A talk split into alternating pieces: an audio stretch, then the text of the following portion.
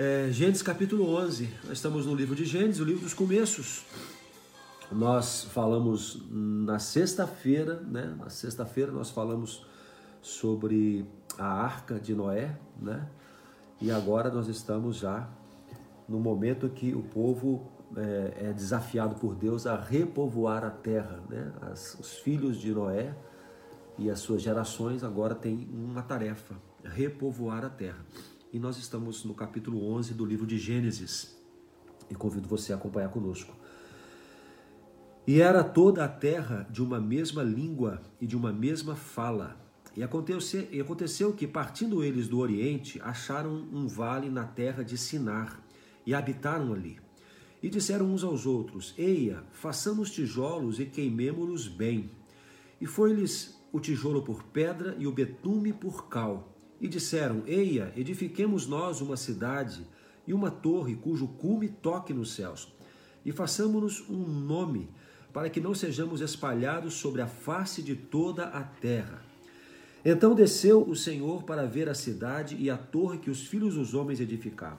E o Senhor disse: Eis que o povo é um, e todos têm uma mesma língua, e isto é o que começam a fazer. E agora não haverá restrição para tudo o que eles intentarem fazer. Eia, desçamos e confundamos ali a sua língua, para que não entenda um a língua do outro. Assim o Senhor os espalhou dali sobre a face de toda a terra e cessaram de edificar a cidade. E no versículo 9, nós lemos assim: Por isso se chamou o seu nome Babel, porque ali confundiu o Senhor a língua de toda a terra e dali os espalhou o Senhor sobre a face de toda a terra. Bom, como nós já falamos, esse é o momento em que, ah, dentro da história da humanidade, é o momento que pós-arca, as gerações de Sem, Cão e Jafé têm agora um, um papel a cumprir de repovoar a terra. E a ordem do Senhor é que eles pudessem sair por todo canto e se espalhar sobre a face da terra. E o que acontece aqui é que eles se concentram num só lugar, eles querem construir uma cidade e elevar uma torre. Eles aprendem a fazer tijolos e, a partir do que sabem fazer, desafiam a, a ordem do Senhor e ali naquele lugar se fixam com o objetivo de permanecer ali. No versículo 5 nós lemos, é, versículo 4: Façamos-nos um nome para que não sejamos espalhados sobre a face de toda a terra. Vamos aprender algumas lições sobre essa que chamamos Torre de Babel. Gente, é muito interessante que esse episódio que a gente vai falar hoje, ele acontece pós-dilúvio, como o Fabrício falou. Então, é, aquelas pessoas, aquelas gerações que vieram a partir de Noé, seus filhos, que tinham suas esposas e foram se multiplicando, eles receberam uma ordem do Senhor, né, amor? Você uhum. acabou de falar. E a ordem foi: se multipliquem e se espalhem. É, eu, eu acho que é muito, é muito importante a gente falar que nós, seres humanos, temos uma tendência muito grande, amor, a querermos fazer as nossas próprias leis e as nossas próprias regras. E muitas vezes a gente tem uma tendência muito grande a ir contra as orientações e as regras que Deus nos dá, como uma sensação de que a gente sabe o que é melhor pra gente. Mas nesse, nesse caso eu quero trazer um, um, uma, primeira, uma primeira análise. A gente não sabe é, todos os sentimentos que envolveram os homens naquela época que fizeram com que eles construíssem, que eles construíssem a torre e a cidade. Mas existem alguns estudiosos que dizem, gente, que pode ser que uma das coisas que fizeram com que eles construíssem essa torre era a insegurança de um novo dilúvio. Olha só, não seria errado a gente pensar assim, porque pensa, o mundo tinha acabado de ser destruído, né, um tempo atrás. Uma grande inundação. Uma grande inundação, uma grande tragédia. Uhum. Detalhe, nós não sabemos, é, a Bíblia não narra como foi o, o, o intra-arca, sabe? O que aconteceu ali na arca? Ah, ficaram um ano dentro daquela embarcação com todas as uhum. limitações, né? Como é que foram as, as relações ali dentro? Como é que eles uhum. lidaram com as dificuldades? Isso nós não temos acesso a essa informação. Ou seja, eles construíram um pensamento acerca daquela experiência. Uhum, claro, traumática. Eles, é, eles, saem da, eles saem da arca para repovoar a terra uhum. é, e trazem consigo essas, esses dramas. Claro, claro. Gente, essa, essa torre, ela pode também, além de outras intenções, pode também ter significado uma tentativa deles se protegerem de uma possível nova inundação. Porque pensa, é, a Bíblia diz que quando as águas do dilúvio cobriram toda a terra, é, as águas subiram tanto que eu acredito que foram sete ou nove metros acima das montanhas. Você vê quanta água que teve. Então, na cabeça deles, pode ser também que eles pensaram assim: vamos fazer uma torre bem autona, porque também se rolar de novo uma inundação, a gente está protegido. Só que, gente, Deus tinha feito uma promessa. Lembra? Deus não falou que ele nunca mais acabaria com a terra usando o dilúvio ah, com água? Nunca mais. Então, se essa possibilidade for real, de que eles também tiveram uma intenção de se protegerem, isso está revelando, gente, uma, uma, um desejo de se cuidar, ao invés de deixar Deus cuidar. Uma desconfiança Isso, no cuidado de Deus. Uma insegurança sobre a promessa. Eu não Também. creio na promessa, então eu vou me proteger. Vocês sabem que eu estava falando com o Fabrício hoje de manhã? Que numa visão psicológica sobre isso, é muito comum a gente fazer essa mesma atitude. Por exemplo, é, é, quando a gente vive qualquer tipo de trauma, gente, qualquer tipo de dor, qualquer marco emocional negativo, é, isso gera na gente uma o nosso cérebro ele começa a se preparar para se proteger para que aquilo não aconteça de novo. Então, por exemplo, você sofreu um baque financeiro muito grande. E isso te trouxe dor, te trouxe perdas, te trouxe é, sofrimento, tá?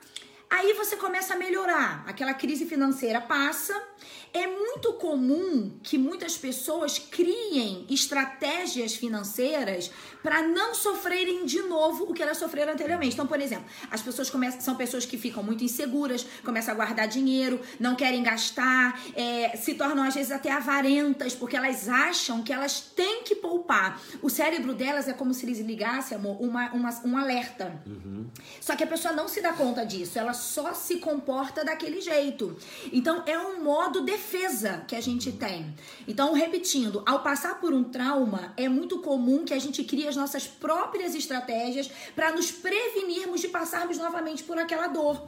Então, essa torre pode sim ter sido uma tentativa deles de, se vier de novo uma inundação, a gente tá seguro. Então, eu não dependo mais de Deus. Eu não sou mais protegido pelo Senhor. Eu mesma vou criar as minhas próprias defesas. Uhum. Eu vou encontrar uma saída. Uhum é, é como que eu, eu dissesse assim, é, Deus, a, o jeito de Deus não foi o melhor. Isso. Não deu certo da maneira de Deus. Uhum. Eu vou me precaver, eu vou criar uma minha uma saída própria, isso. uma solução própria. A gente muitas é vezes um, faz isso na vida. Faz, amor. É uma é, é um é dizer sem dizer para Deus que ele falhou. Sim.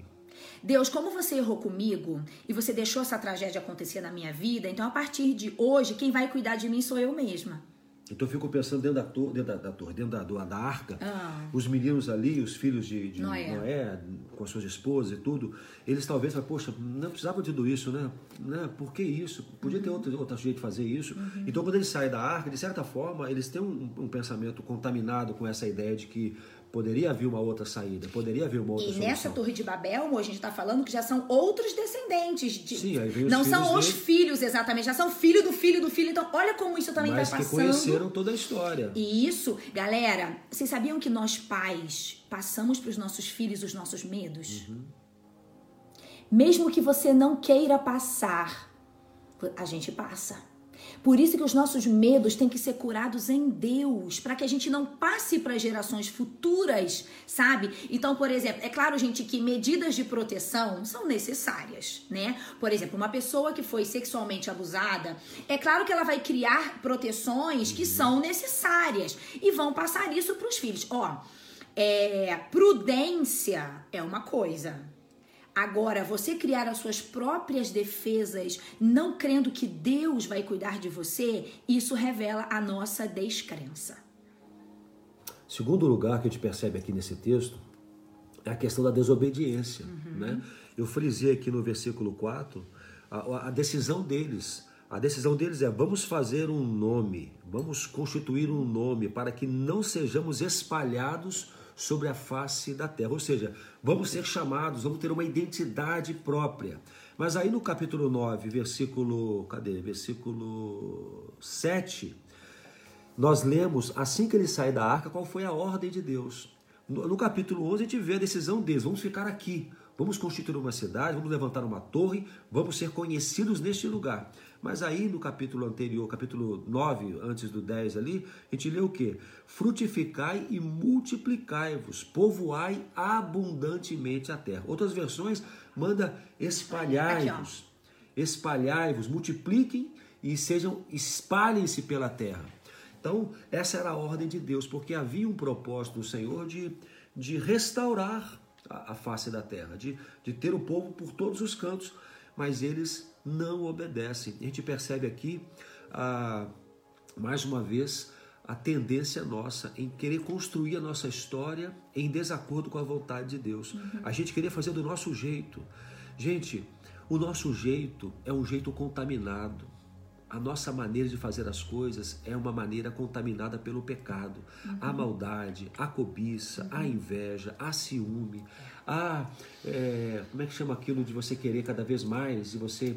É, ganância. Uhum. Então, quando nós confiamos no nosso jeito de fazer as coisas, nós vamos caminhar naturalmente para a destruição. Então, nós precisamos na nossa vida aprender a confiar no Senhor. Amém. Então o Senhor tinha um propósito. O propósito é que eles se espalhassem e que eles vivessem. E eu fico pensando assim, é, uma vida de, de pessoas, cada um com a sua terra, cada um no seu espaço, cada um com a sua família, cada um dentro do seu, do seu pequeno clã, é, desenvolvendo uma vida. Isso, isso tem uma, uma, é, uma consequência. E existe uma outra consequência de todo mundo junto no mesmo lugar de cada um, de famílias distintas, de, disputando os mesmos espaços. Então havia um propósito de Deus. A minha palavra é, para nós hoje em relação a obedecer a Deus é a despeito das, das construções que eu quero fazer para a minha vida, eu vou abrir mão delas, para que eu possa ouvir a direção de Deus. Na vida prática, como, como constituir um casamento, como educar os filhos, eu não vou ser guiado pelo padrão do mundo, não vou ser guiado pelo que todo mundo está fazendo, ou porque deu certo na família do outro, ou porque deu certo na família do outro. Não, eu vou ser guiado por aquilo que a palavra de Deus me instrui, porque essa é a vontade de Deus. Então eu preciso tirar essa lição também da Torre de Babel, que desobedecer a Deus traz consequências drásticas e consequências que podem ser muito duradouras. É. E a gente tem tanta facilidade de desobedecer, né, amor? É tão fácil desobedecer. Às vezes eu tô para fazer uma coisa, eu sei qual é o jeito certo de fazer. Eu sei o que eu deveria fazer. E muitas vezes eu penso, ah, mas nem tem problema também desse outro jeito. Eu quero falar alguma coisa para alguém que tá aqui dentro de mim e, eu, e, Deus fala, filha, não fala agora não. Uhum. Você tá com seu coração cheio de sentimento, não vai ser legal. Eu falo, não, Deus, mas eu preciso falar agora porque tá aqui, ó, entalado. E muitas vezes quando a gente faz do nosso jeito, dá, dá ruim. Errado, dá errado. Então, assim, é, a forma da gente viver as nossas finanças, sabe? A forma de você escolher alguém para dividir a sua vida, as pessoas que são solteiras. É, não queira fazer do seu jeito. Não queira. Sabe essas precipitações uhum. que a uhum. gente tem? Essas vontades, esses ímpetos de fazer a coisa a nossa maneira, e normalmente é tudo muito rápido. Isso é um perigo, gente. Isso é um perigo. É, como é importante a gente observar a palavra de Deus, né? buscar o conselho de sábios, uhum. né? buscar a orientação da própria palavra, o que, que Deus pensa sobre isso, não ser levado pelo ímpeto e se precipitar em ações que você vai se arrepender depois, com toda certeza. Então é muito importante que a gente, em obediência a Deus, em nosso cotidiano, não precipitemos em nada. A forma de tratar os filhos, a forma de tratar nossos relacionamentos, a forma de pastorear. Eu, como pastor, eu enfrento situações que às vezes eu tenho vontade de responder na hora alguma coisa para alguém.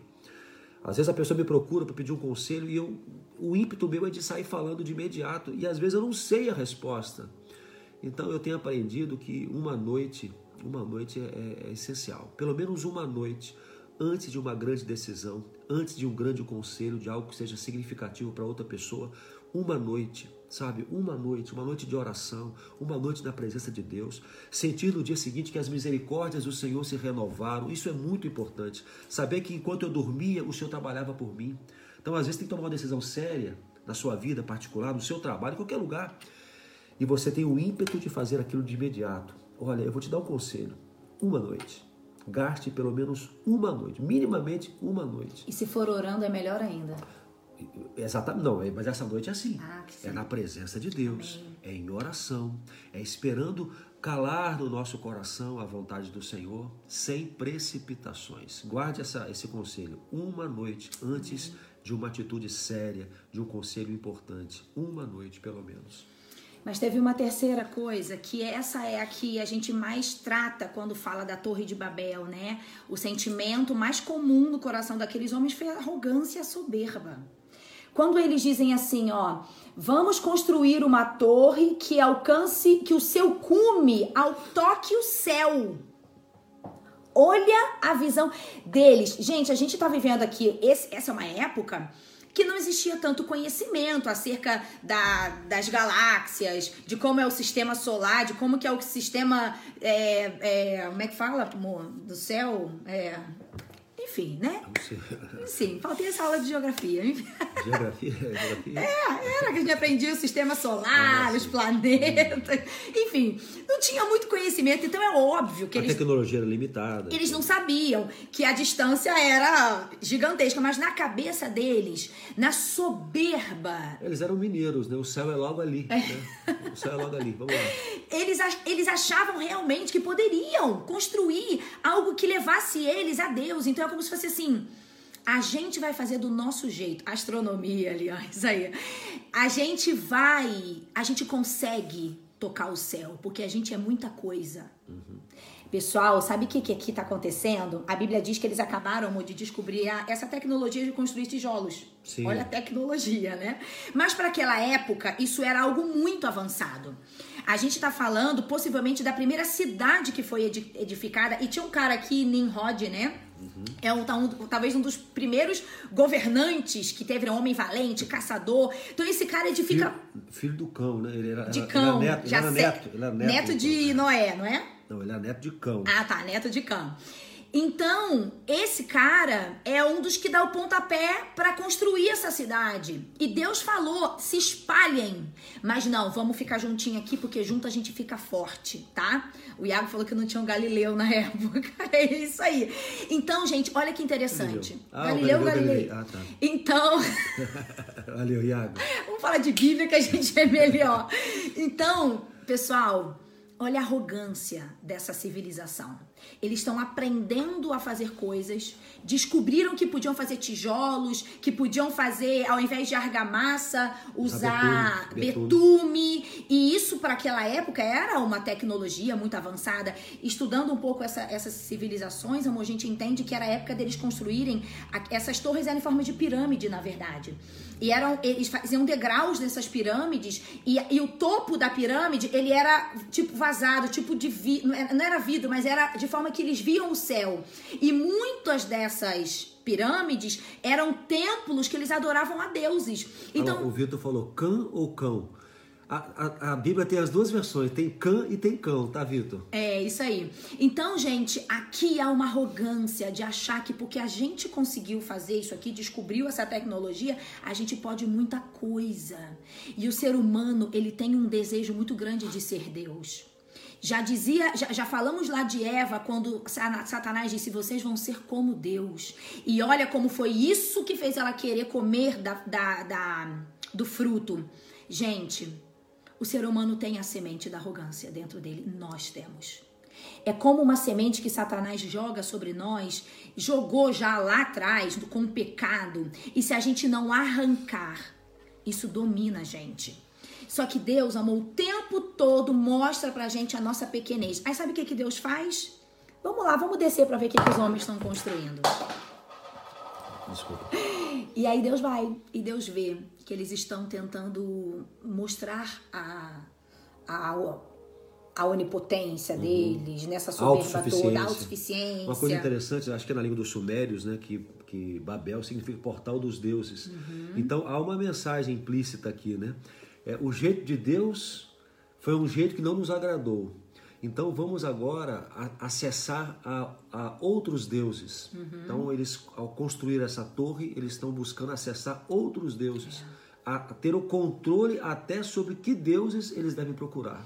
E aí o que, que Deus faz? Deus olha para isso e diz assim: Olha, eu vou confundir as línguas. Porque se vocês continuarem assim, com essa mesma língua, vocês vão ficar tão fortes que vocês vão, de alguma forma, Deus estava dizendo assim: vocês vão se destruir. Uhum. Então Deus coloca várias, várias línguas ali, as pessoas começaram a falar idiomas diferentes e eles não se entendiam mais. E por causa disso, eles se disseminaram sobre a terra, porque agora não tem mais jeito. Como é que eu vou conviver com o um alemão aqui? Eu não entendo nada, o russo. E aí, por causa da confusão das línguas, eles se espalharam. Então, eles precisaram sofrer para obedecer, porque não era isso que Deus tinha mandado lá no início, se espalhem sobre a terra, mas não, tentaram fazer do jeito deles. E o jeito deles trouxe consequências. Sabe o que eu fico pensando, amor? Me veio agora isso aqui. Coisas de mulher lendo a Bíblia, né? Imagina se a, a, numa mesma família você ganhou uma língua e eu ganhei outra. Que sofrimento que isso deve ter trazido. Tipo, a gente não, não vai mais não se entender. Entende. Não tem Google Tradutor, entendeu? Não tem jeito, você convive com o alemão. Agora, gente, temos muitas formas de compreensão, mas não teve jeito. Então, gente, é, a desobediência gera sofrimento. E, e sabe, sabe, amor, eu vejo essa confusão de línguas, Deus falando assim: parem com isso, como uma proteção dele pra gente. Uhum. Sabe quando um filho ganha um carro do pai? E o pai acha que o filho vai usar esse carro de uma forma produtiva, de uma forma correta, e o filho começa a se quase se destruir, então bate uma vez o carro, se envolve no acidente no outro dia e dá cavalinho de pau e um dia o pai fala assim: "Filho, eu vou pegar esse carro de volta". Não, pai, pelo amor de Deus. Não, sabe por quê, filho? Se eu deixar esse carro com você, você vai se autodestruir. Então eu vou tirar de você isso antes que esse essa situação acabe com a sua vida. Eu vejo Deus nessa hora fazendo isso. Eu vou confundir as línguas, porque se eu deixar essa galera junta com a arrogância que eles têm, com a autossuficiência e com a desobediência, eles vão se destruir. E aí, Aqui, Deus? Ó, o, o versículo 6 fala isso. Ah. Eles têm uma só língua. E é isso que começam a fazer, né? E agora não vai haver mais restrição para tudo o que intentarem fazer. Então o Senhor percebe o perigo que é. se corria ali. Aqueles homens com aqueles corações que tinham, com aquelas mentes, com aqueles intentos, e aí o Senhor decide é, separá-los na marra. Né? Já que não quiseram obedecer, a vontade de Deus vai se cumprir. Então ele divide as línguas, né? cada um começa a falar uma língua diferente. Eles vão ter que se agrupar ao redor dessas línguas. Quem está com a língua. Eu fico imaginando eles procurando quem se entendiam para poder se agrupar, e aí a partir daí, inevitável foi que andassem distantes uns dos outros para que pudessem conviver bem, entendendo a língua um do outro. É lindo que você falou ontem, a questão do Pentecostes é o contrário, né? É, o Pentecoste é o contrário o Pentecoste, o Senhor traz todos para uma mesma língua. Que embora cada um ouvisse na sua língua materna, é, o, a mensagem, a mensagem era... era... pregada numa língua e cada um ouvia na sua língua. Ou seja, há uma, é, o, é inverso, é uma espécie uhum. de, de, inversão. Né? Na desobediência, na desobediência, a dispersão. Mas na busca pela unidade, a, a conversão das para o mesmo ponto. Né? Então é o inverso. É que Deus, é que Deus é extraordinário, gente. A misericórdia do Senhor. Olha, quantas vezes esse povo e nós caminhamos para a desobediência o tempo todo, gente, o tempo todo. Tem horas que eu falo para Deus assim, Senhor, como é que o Senhor me aguenta? Não tem como o Senhor me aguentar e hoje eu tô aqui de novo fazendo aquilo que eu sei que não te agrada. E eu falo, Deus tem misericórdia de mim. Então, gente, nessa palavra a gente quer terminar dizendo assim: será que tem algo na nossa vida que a gente está insistindo em desobedecer a Deus? Será que tem no nosso coração essa semente de arrogância? A gente sabe o que tem que fazer de acordo com a vontade de Deus, Mas a gente insiste em fazer do nosso jeito porque a gente acha que a gente sabe muita coisa. Amor, o coronavírus é uma das maiores ironias uhum. sobre a autossuficiência do homem. Em pleno século XXI, com os maiores avanços tecnológicos, o mundo para com vírus que morre com água e sabão. Olha que ironia! A gente é tão bom, tão bom, que a gente não está conseguindo sair de um, de um caos que se destrói de uma forma tão insignificante. Aí sabe o que Deus fala assim, gente? Vocês não são nada. Vocês são pequenos. Olhem para mim. Eu tenho todo o poder. Eu tenho as respostas. Por que, que vocês querem dar as suas próprias soluções? A solução está em mim. Humilhem-se diante de mim e eu vos exaltareis. Então é isso, gente. É humilhação, é contrição, é dizer: Deus, quem sou eu para dar as minhas próprias saídas? A gente não consegue resolver nem as coisas pequenas, é. quanto mais as, as, grandiosas. Gente, eu estava pensando nisso esses dias. Eu, eu fui colocar uma, uma linha na agulha. Eu não consegui colocar a linha na agulha. Não consegui. E eu fiquei pensando, gente, a que ponto eu cheguei? A que ponto eu cheguei? Hoje, se eu não colocar o óculos, eu não, eu não, não consigo fazer nada. É, se a gente não consegue colocar uma, uma linha numa agulha, assim, de tão pequenos que somos, de, de tão é, limitados. limitados, tão sem soluções para questões pequenas, assim, medíocres até, quanto mais as coisas maiores. Então nós precisamos depender de Deus Amém. e aprender a confiar em Deus. Constrói isso aqui, constrói essa torre. Não é só questão de desobediência, é questão de desconfiar de Deus desconfiar das soluções de Deus. Eles caminham para uma solução deles desconfiando da solução de Deus. E nós não conseguimos nem enfiar uma agulha numa linha. Como que eu vou poder confiar nas coisas grandes da minha vida? Confiar em mim para solucioná-las? Eu preciso aprender e arriscar cada vez mais confiar em Deus. Isso é fé. Amém. Isso é fé. Qual o seu problema hoje? Qual a sua dificuldade? As suas soluções não, talvez não, não vão chegar a resolver nada. Você vai descobrir daqui a pouco que as suas soluções não são suficientes. Então, por que não desde o princípio confiar em Deus? Amém. Se eles tivessem confiado desde o princípio, as coisas seriam diferentes. Uhum. Imagine o povo espalhado com uma língua só. Já pensou nisso? Ah, ia ser lindo. A humanidade espalhada na Terra com uma só língua. Era só ter obedecido lá no começo. Galera, vamos separar um grupo para cá, um grupo para lá, outro vai para lá.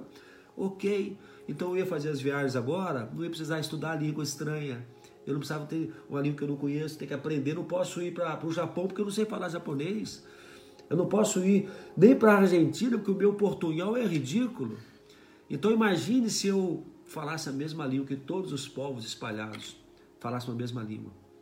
Teria sido assim se não houvesse a desobediência desde o princípio. E do mesmo jeito que hoje, amor, a gente sofre os impactos das desobediências das gerações antigas, os nossos futuros, as nossas descendências também correm o risco de sofrer as consequências uhum. das nossas escolhas. que isso que o Fabrício falou agora é interessantíssimo. Já pensou se todo mundo falasse a mesma língua? Ia ser muito legal. Mas a gente hoje sofre a consequência das escolhas erradas deles lá atrás. E os nossos filhos? E os nossos netos? Ah, deixa eu contar uma história. Ah, pode? Eu lembrei agora. Agora é o contrário.